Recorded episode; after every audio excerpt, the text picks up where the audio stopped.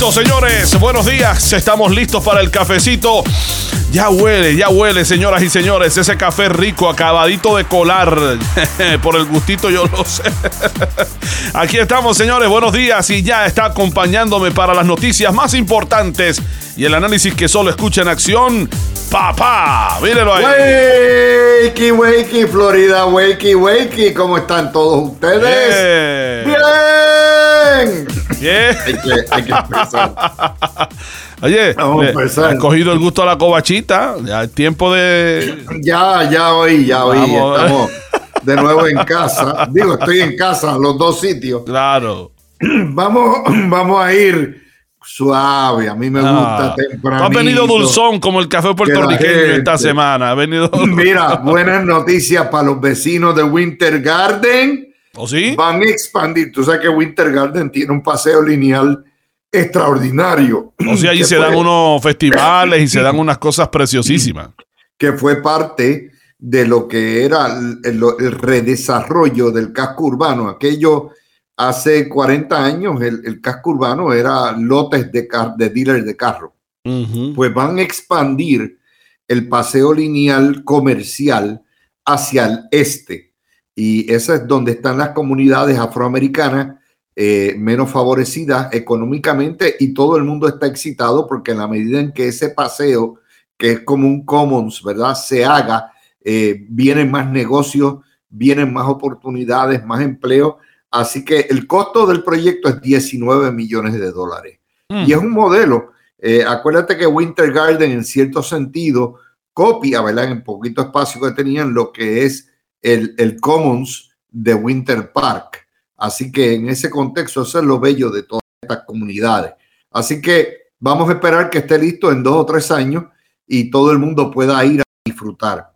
También Tampa, buenas noticias, va a tener su primer hospital de psiquiatría especializado para casos de mujeres. Eh, va a ser algo así como una casa protegida Qué bien. eh, y, y va a estar, por cierto, lo van a hacer en East Seminole Highway, así que ya lo sabe. eh, viene, va a tener 24 camas, con eso va a empezar, pero va a ir expandiendo. Tremendo. Te dije que yo traía Oye, buenas sí. noticias. Ayer empezamos con, con, con lo, lo que estaba, ¿verdad? Eh, resaltando The Economist eh, sobre la Florida y los datos positivos. Mucha gente nos escribió y hoy empezamos con esta noticia tan Tan interesante. buena, ¿verdad? Y para los amigos de Orange, eh, de, de- sí, de Orange, eh, no, eh, de Seminole, están considerando eliminar el requisito de licencia para perros y gatos. Tú sabes ¿Ah, que? Seminole es de los pocos condados en Florida que tú necesitas una placa para el perro y el gato. ¿Y en qué pasa? el 93 o 94% tienen perros clandestinos. Que perros que están Emplacado, están, emplacado. están emplacados, ¿no? No tienen placa. Y, y gato, olvídense, ¿quién le pone una placa al gato? Entonces, ¿quién le pone el cascabel al gato, verdad? Bueno, pues en Seminole, eh, de hecho, se estima que hay 200 mil dueños ¿Cuánto? Wow. algunos de los cuales, muchos de los cuales tienen más de una mascota que están emplacados. Eh, de hecho, eh, tú dices, eh, es una, es una ridícula. si el- la mascota está castrada, tú pagas 5 dólares porque te den la placa.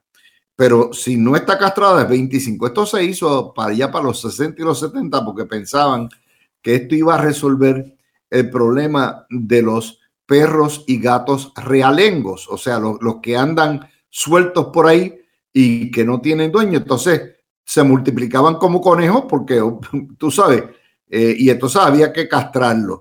Y en ese contexto no funcionó porque el problema es que la mayoría de los dueños que tienen su perrito y que lo- o su gatito eh, eventualmente lo- le hacen para que no, no salgan embarazados, no salgan en cinta, como tú quieres, no salgan preñados, como dicen en mi pueblo.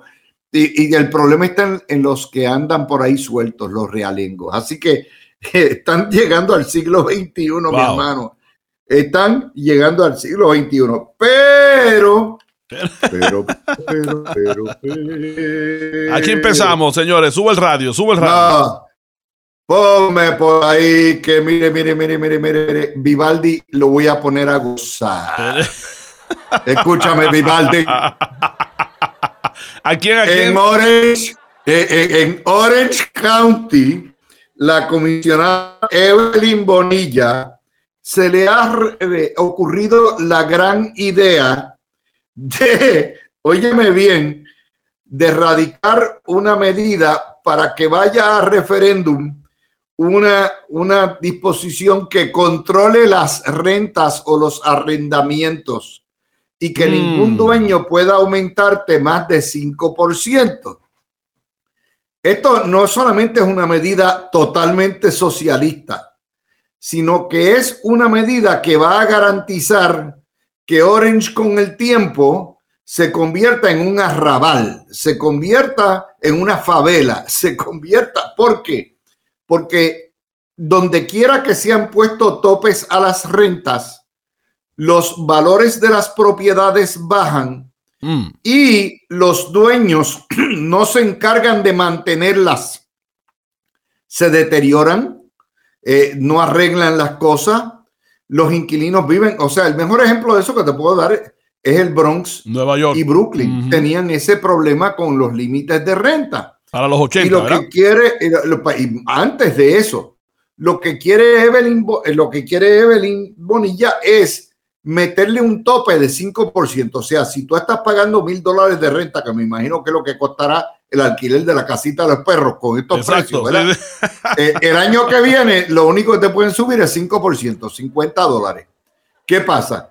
Cuando tú tienes un problema de inflación de doble dígito como el que tenemos, prolongada, el dueño es el que pierde.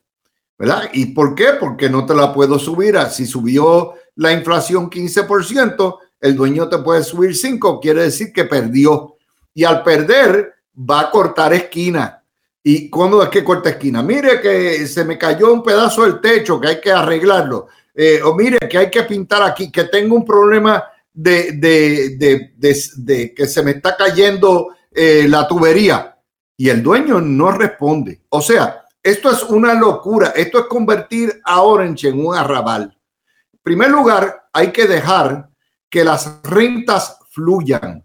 El mercado es ir, de, ir y venir, tiene sus ciclos, las cosas suben, luego se ajustan. Y lo otro, el problema social no está en la cuestión del control de renta. El problema es que hay que construir casas de precio razonable, casas de razón social y apartamentos de razón social. Y el county, en vez de estar pensando en meterle más, más trenes y más este, autobuses y más cosas, debe dedicar para promover el que desarrolladoras vengan y construyan apartamentos y casitas dentro de el- lo que es el valor de 200, Eso te iba- 350 mil dólares. Eso te iba a mencionar. El detalle no es la, la renta, el detalle es la falta de, de, Pero- de- de ese bajo costo que la gente está buscando. Tú preguntas por qué el Partido Demócrata está esbaratado en Florida y es que nuevamente tratan de calcar políticas fracasadas en Latinoamérica y aquí en América, porque es el mismo problema que había en, en Los Ángeles Central, el mismo problema que los controles de renta son antipobre. Los controles de renta sí te pueden resolver el problema a lo mejor de que te, te, ahorran unos, unos centavitos, una platita este año, pero a final de cuentas tú terminas viviendo con hongo, con casas destartaladas, con casas, y eso es peor para los pobres. Esa no es la solución. Si el gobierno quiere proveer vivienda para los pobres, que provea los mecanismos, los incentivos y los fondos para que se construya. Y hay suficiente espacio, mi hermano. Hay espacio de sobra en Orange. Orange es un condado enorme. Así que eso es todo lo que tienen que hacer. De hecho, hay una historia que salió ayer en el Y de hecho, en- si lo hacen, si-. Luis, perdóname, si, la- si hacen Sí. eso, si hacen eso se regula la, la renta, porque entonces ante más vivienda que hay disponible a bajo costo, pues más la gente va a buscar esa vivienda y luego va a bajar la demás. Y no, no por un Y año, sino por, por más se- tiempo.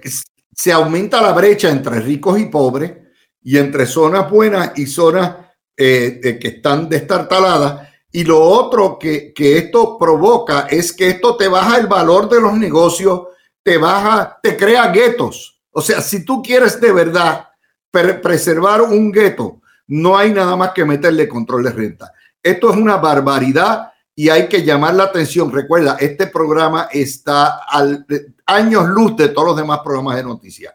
Nosotros cogemos una noticia como eso y te la desmenuzamos. Y el, el, control de renta no es la solución. Aparte que es una medida totalmente woke, traída de los neoyorquinos demócratas socialistas para tratar de implantarla en Florida Central. Y como dicen en buen castellano, it ain't going to work. bueno, señores, ¿lo escuchó dónde? Aquí en el cafecito con Luis Dávila Colón. Que ya nuestra primera taza se nos acabó, Luis, pero cuando regresemos nos falta un mundo todavía. Mi hermano, eh, vamos entonces, porque o sea que a mí me gusta dar las noticias locales primero para que la gente sepa. Claro, lo que está pasando aquí en el patio. Y, ya mismito vamos con Marjorie Taylor Green. Ah.